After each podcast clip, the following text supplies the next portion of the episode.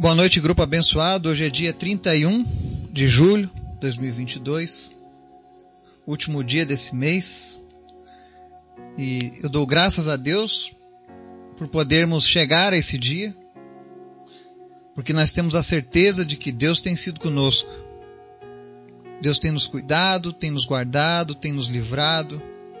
E se hoje você, assim como eu, chega nesse dia 31 do 7, é porque com certeza a misericórdia do Senhor foi derramada sobre as nossas vidas.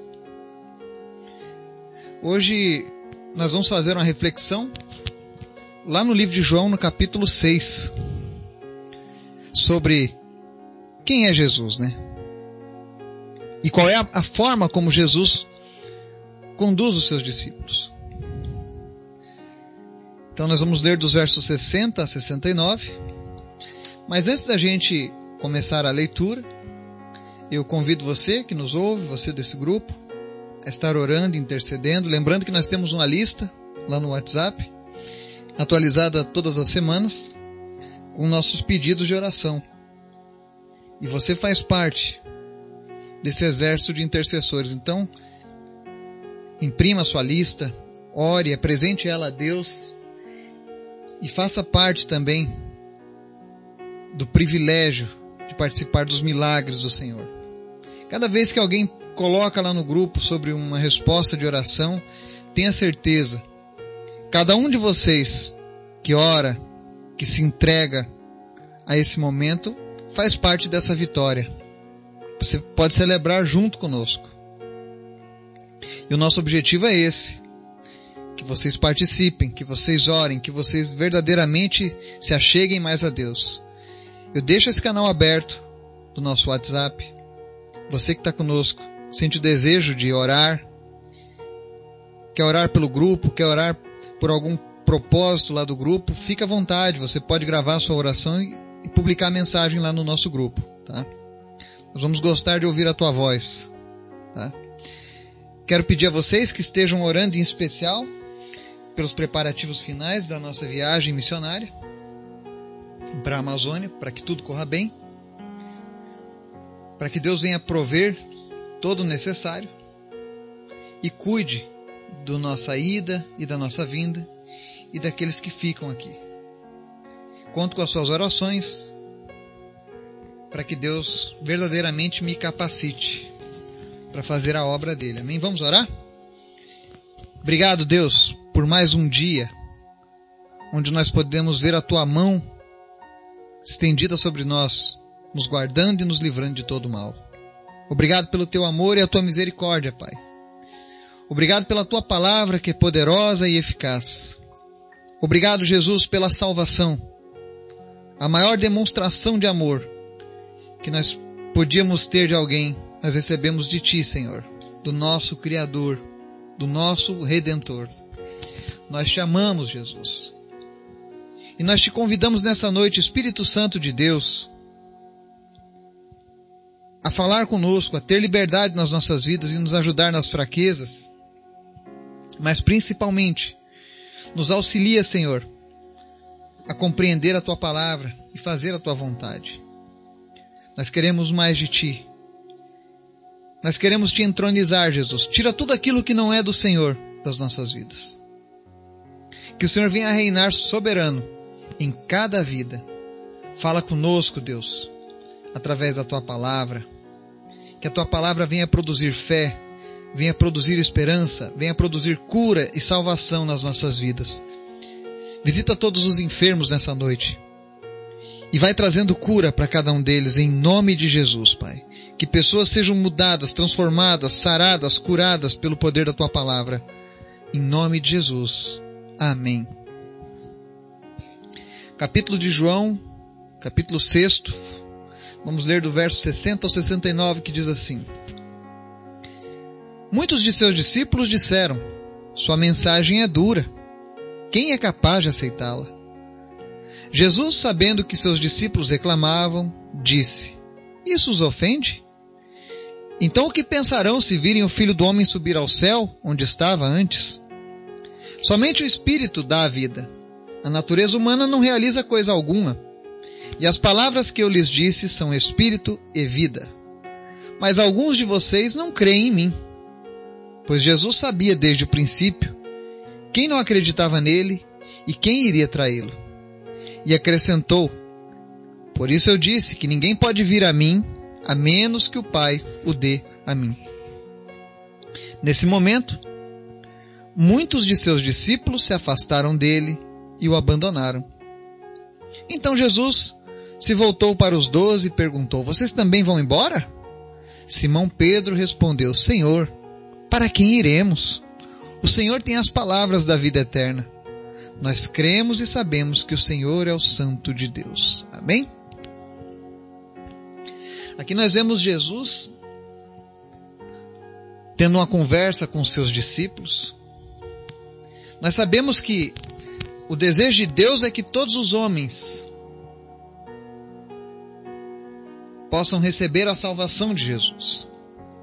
Quando Jesus derramou o seu sangue, ele morreu para que os homens fossem redimidos dos seus pecados. Mas para isso, Jesus precisou ensinar aos homens os requisitos para que essa aliança faça parte da vida deles. É um testamento, é por isso que a gente fala Novo Testamento. Foi um testamento deixado pelo sangue de Jesus.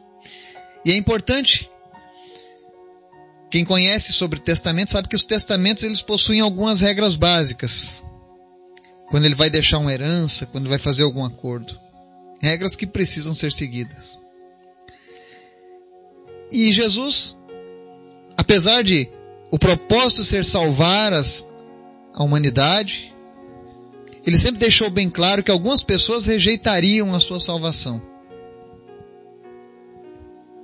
Infelizmente, nem todos serão salvos.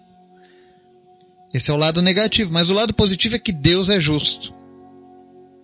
Ele não vai deixar de fora da salvação aqueles que ele conhece. E quando Jesus termina de fazer uma mensagem, seus discípulos questionam: Olha, Senhor, a sua mensagem é dura. E quando eu olho essa frase, sua mensagem é dura, quem é capaz de aceitá-la? Às vezes eu olho para algumas mensagens que são propagadas em nome do Evangelho nos nossos dias. Mensagens que não correspondem à verdade do Evangelho. É claro que a palavra de Deus é uma bênção, muda, transforma, produz vida, cura. Mas ela é uma palavra justa ela também nos cobra. Ela nos cobra que a gente abra a mão da nossa vontade, abra a mão do nosso desejo da carne, abra a mão da idolatria, da religiosidade, da mentira e tantas outras coisas, para que a gente possa estar de fato com Deus. E alguns discípulos, quando ouviram a mensagem de Cristo na sua totalidade, acharam aquilo muito difícil. E o contexto que a gente tem que entender é que muitas pessoas se tornavam discípulos de Jesus por conta dos milagres e das bênçãos.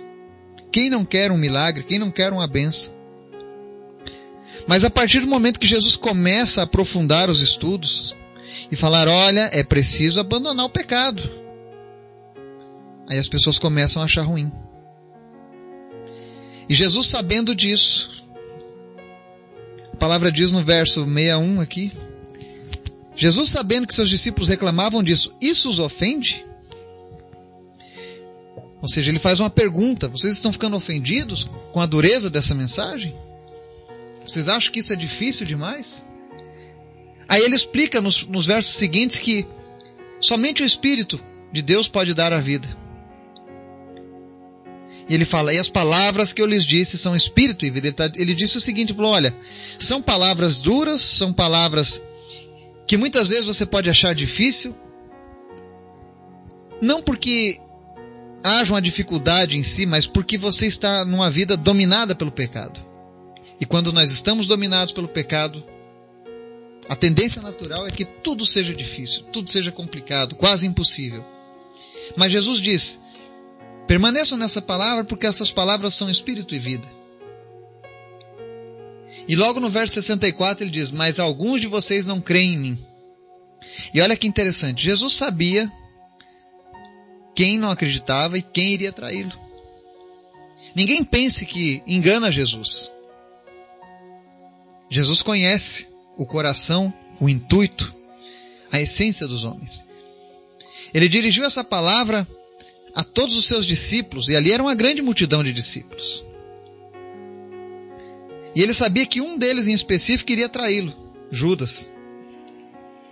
Tanto que no final do, do, capítulo 6 ele cita com detalhes aqui o autor sobre Judas, aquele que haveria de traí-lo. Então Jesus já sabia. Mas Jesus estava deixando claro que ele não estava atrás, enquanto homem andando aqui nessa terra, de arrebanhar multidões, de ser um popstar. Ele estava aqui para que os homens tivessem mudança de caráter, mudança de natureza. Não era o volume, mas a qualidade de quem andava com ele. Então ele diz: somente o Pai pode trazer vocês até mim. E quando ele diz essa palavra, a palavra diz no verso 66 que muitos dos seus discípulos se afastaram dele e o abandonaram. Aqueles que não estavam de fato por Jesus, aqueles que estavam ali com outros propósitos, ou quem sabe só queriam ver os, os milagres, só queriam receber as bênçãos, mas não queriam pagar um preço de ter uma vida em santidade, esses abandonaram Jesus. E no fim ficaram apenas os doze que ele chamou no começo. E aí Jesus faz uma pergunta aos doze. Ele já estava com, só com doze discípulos e ainda pergunta: Vocês também não vão embora? Isso mostra que Jesus ele não está importando com grandes números, volumes, mas ele quer pessoas compromissadas andando com ele. Para estar junto de Jesus, tem que ter compromisso, tem que saber quem é Jesus, tem que aceitar a sua palavra.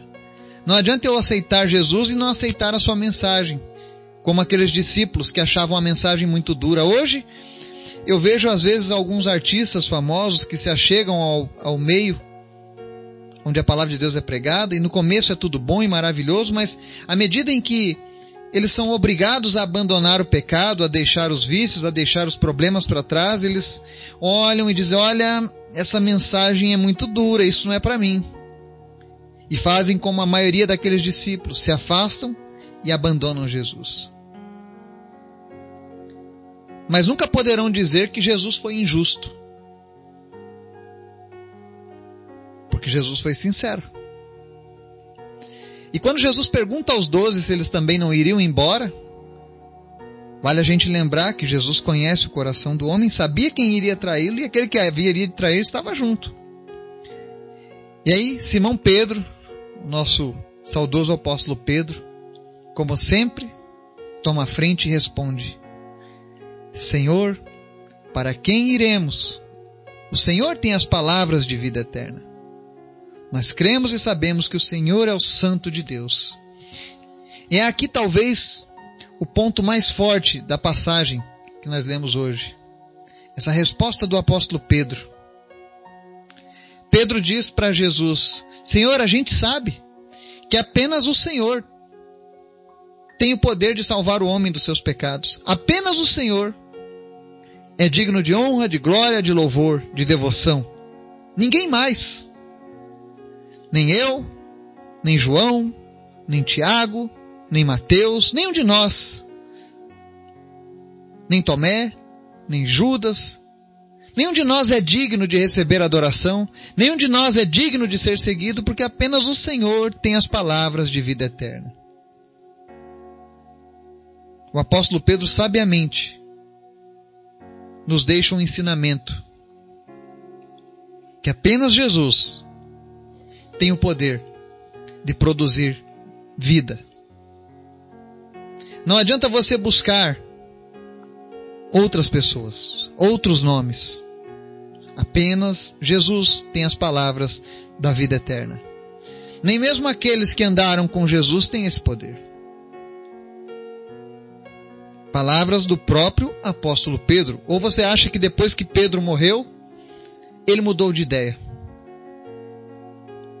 Ele se tornou um intercessor, fazendo o trabalho de Jesus. Nós precisamos repensar essas coisas. Apenas Jesus tem as palavras da vida eterna. Então, se você almeja passar a sua eternidade ao lado de Deus, é muito importante que no seu coração apenas Jesus esteja entronizado. E não apenas isso. Você precisa aceitar a palavra dele, a mensagem do Evangelho, com bônus e o ônus. E nem sempre isso vai ser fácil. Mas se você deseja esperança e certeza de uma vida eterna, peça ao Espírito Santo: Senhor, eu preciso seguir nos teus caminhos, eu preciso abrir mão do pecado, eu preciso abrir mão da minha vontade, eu preciso abrir mão das outras divindades, das entidades, das divindades, dos santos, de tudo. Porque apenas tu, Jesus, é quem tem palavra de vida eterna. Não adianta eu buscar outros. Não existem outros mediadores que possam me trazer o, o presente máximo da vida eterna com Deus.